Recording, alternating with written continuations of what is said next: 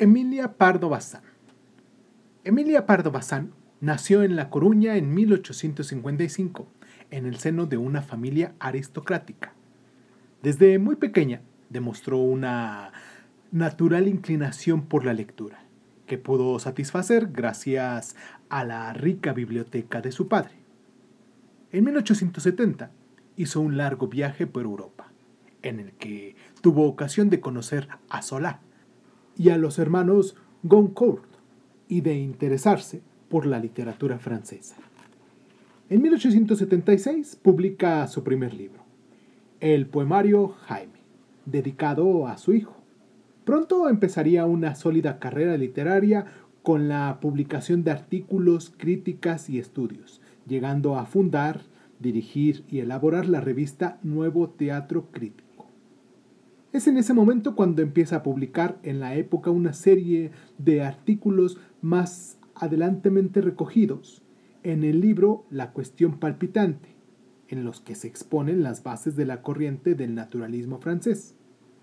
Luego vendrían otros estudios, como la revolución y la novela en Rusia, o el lirismo en la poesía francesa. Su primer novela, Pascual López, autobiografía de un estudiante de medicina, fue publicada en 1879. A esta seguirían Un viaje de novios y El cisne de Vila Morta, donde en un escenario romántico empiezan a aparecer algunos rasgos naturalistas que se desarrollarían plenamente en la tribuna publicada en 1883. Y como no en su obra cumbre, Los Pasos de Uloa, y en su continuación, La Madre Naturaleza, publicadas respectivamente en 1886 y 1887. El siglo naturalista de la autora se cierra en 1891 con la publicación de La Piedra Angular. Su siguiente producción novelística se adscribe a la línea más realista con títulos como Insolación, Morriña o Memorias de un solterón.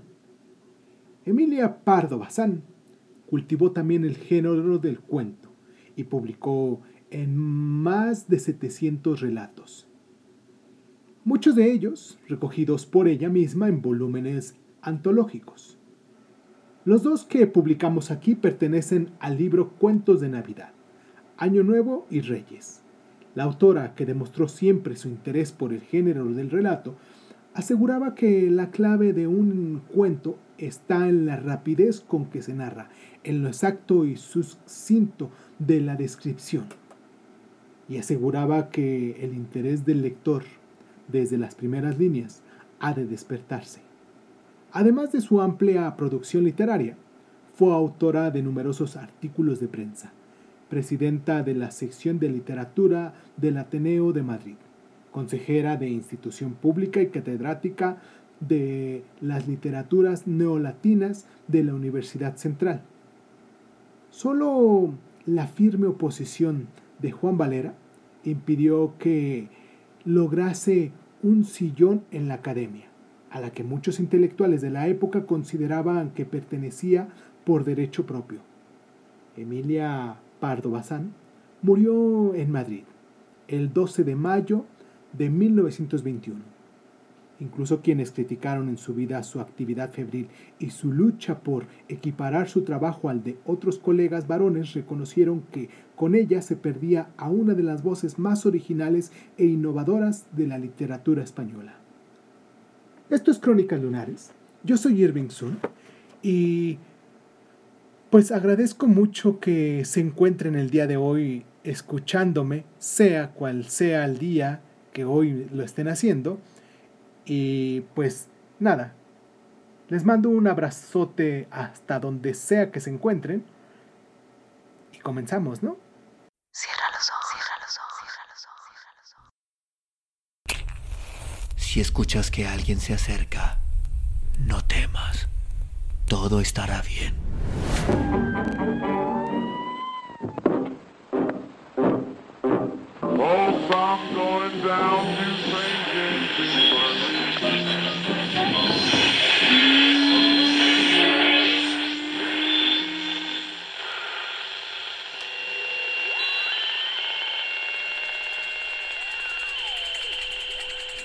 Estás escuchando Crónica, Crónica, Lunares, el lugar, el lugar donde, donde entra por tus oídos, entra por tus oídos. Bienvenido. Lo que los reyes traían. Emilia Pardo Bazán. El gran establecimiento de juguetería ostentaba por muestra una placa donde de noche, en caracteres luminosos, leíase Los Reyes Magos. Desde que se acercaba la Navidad, los niños que transitaban por la populosa calle siempre querían detenerse ante el escaparate de los Reyes Magos. En tal época lo prescindían los propios reyes, campeando en el sitio más visible y arrancando al público, y no solo al infantil, exclamaciones de admiración. No era para menos. Bien modeladas las caras y cabezas, tenían esa expresión de realidad que hace a los muñecos parecer personas. Sus cabelleras y sus barbas eran de pelo natural, sus ojos de vidrio, en lo cual seguían una tradición de la vieja imaginaria española, y tan acabadamente estaban hechos esos ojos que se notaba el brillo húmedo y la mirada fascinadora de sus pupilas humanas. Positivamente, los reyes miraban a los niños pegados al escaparate y al juego de las luces eléctricas. Hasta diríase que les sonreían. Estaban los reyes fastuosa y orientalmente vestidos, con brocados de oro y plata, bordados de imitación de perlas y piedras preciosas. Y además de los tres figurones, tres dromedarios erguían sus jorobas, sostén de una canasta llena de juguetes llamativos, arlequines, mamarrachillos, guiñolescos, pierrots pálidos, muñecas pelirrubias, bebés llorantes y con su biberón alado perrillos cuyas lanas eran auténticas y enfermitas con sus tocas donde sangraba la cruz roja.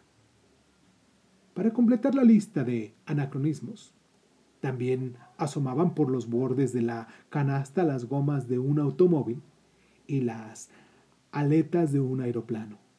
Y los reyes, tranquilos, repletos de paternal bondad, riendo el negrito con todos sus dientes más blancos que piñones, presidía tal exposición, la de las canastas y la de el escaparate, donde todas las variedades del arte de divertir a la infancia se agolpaban, colocadas hábilmente para tentar el deseo y el capricho de los chiquitines. Reproducidas en tamaños apropiados, todas las cosas útiles o gratas se desbordaban del escaparate tentador. Era una seducción de la vida, con necesidades, goces, conflictos, adelantos y luchas. Desde la cocina, con todos sus enseres, y el mobiliario, con todos sus accesorios, y el teatro, con todas sus bambalinas, y el cinematógrafo, en miniatura, con sus sorpresas, hasta el campo de batalla, reducido a producciones menudas, pero con trágicos episodios, los muertecitos de plomo, tumbados al borde de la trinchera de cartón y los combatientes, enzarzados, disputándose una colina, un cartón igualmente. No había cosa que no se encontrase ahí.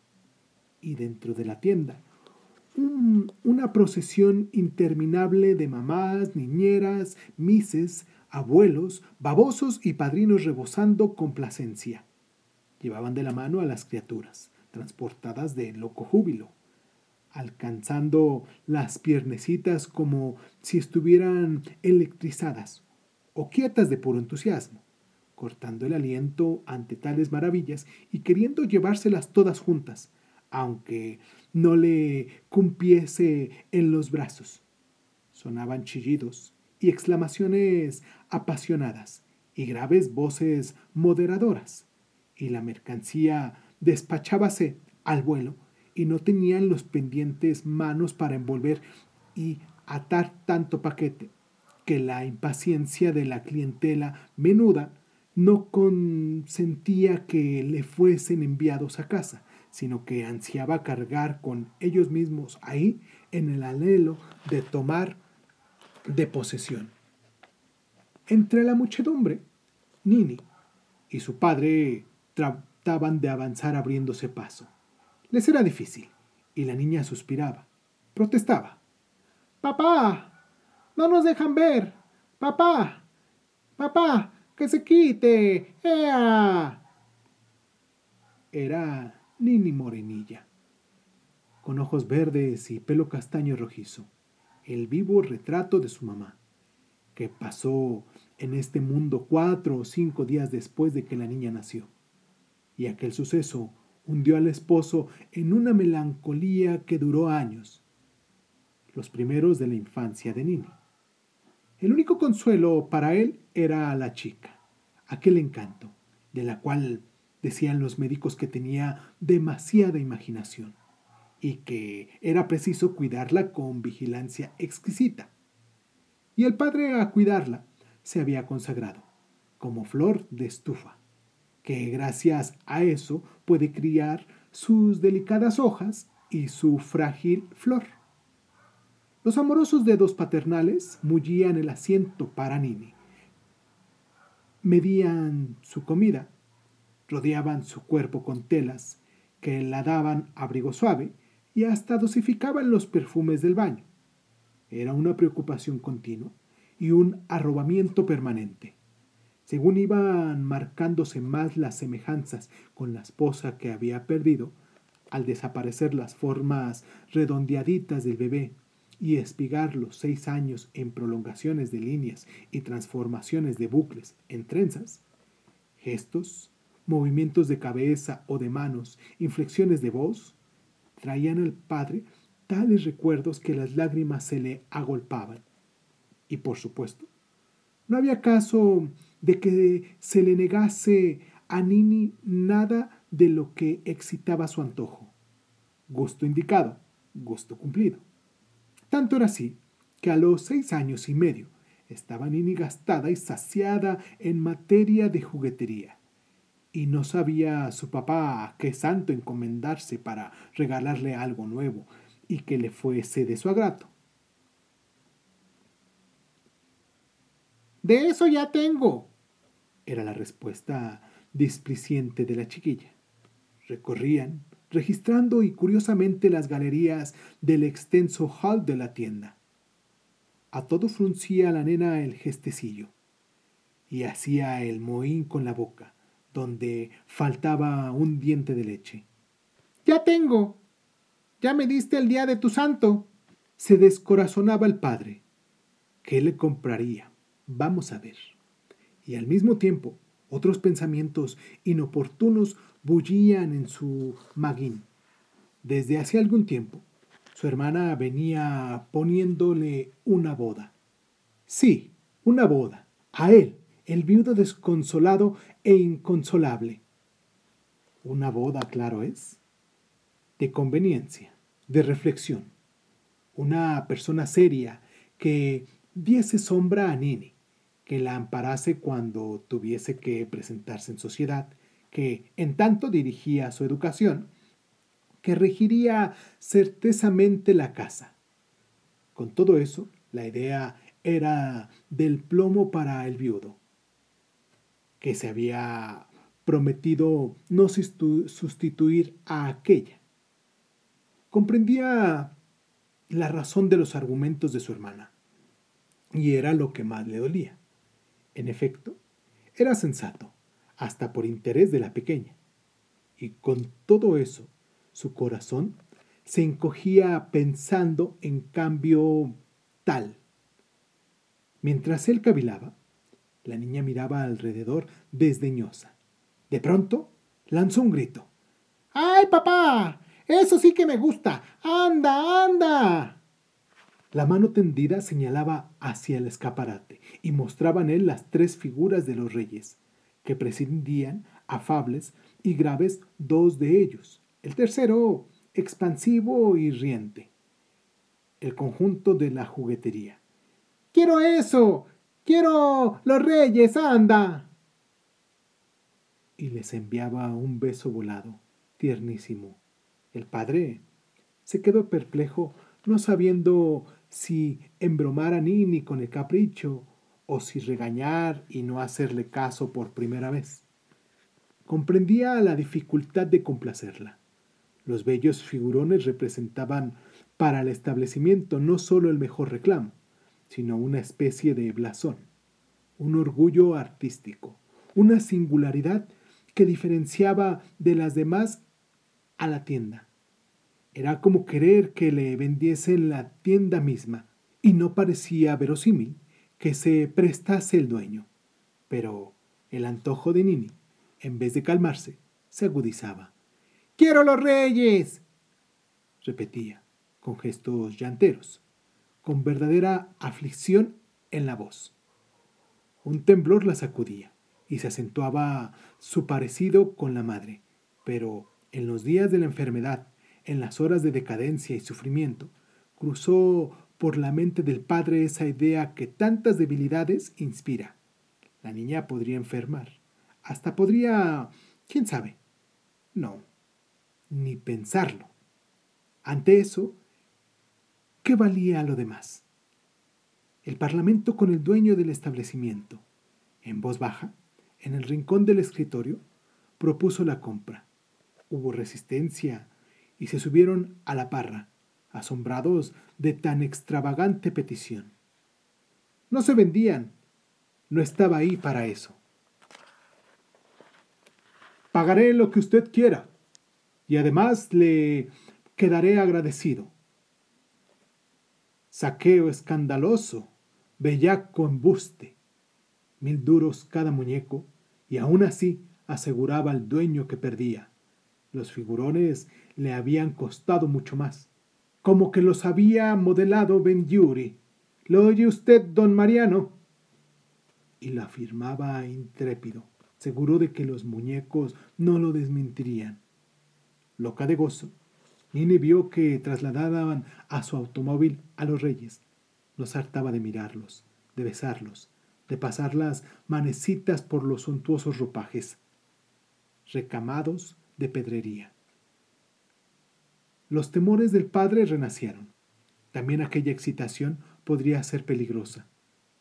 La noche de aquel día, Nini tardó en coger el sueño. Daba vueltas y vueltas en su camita.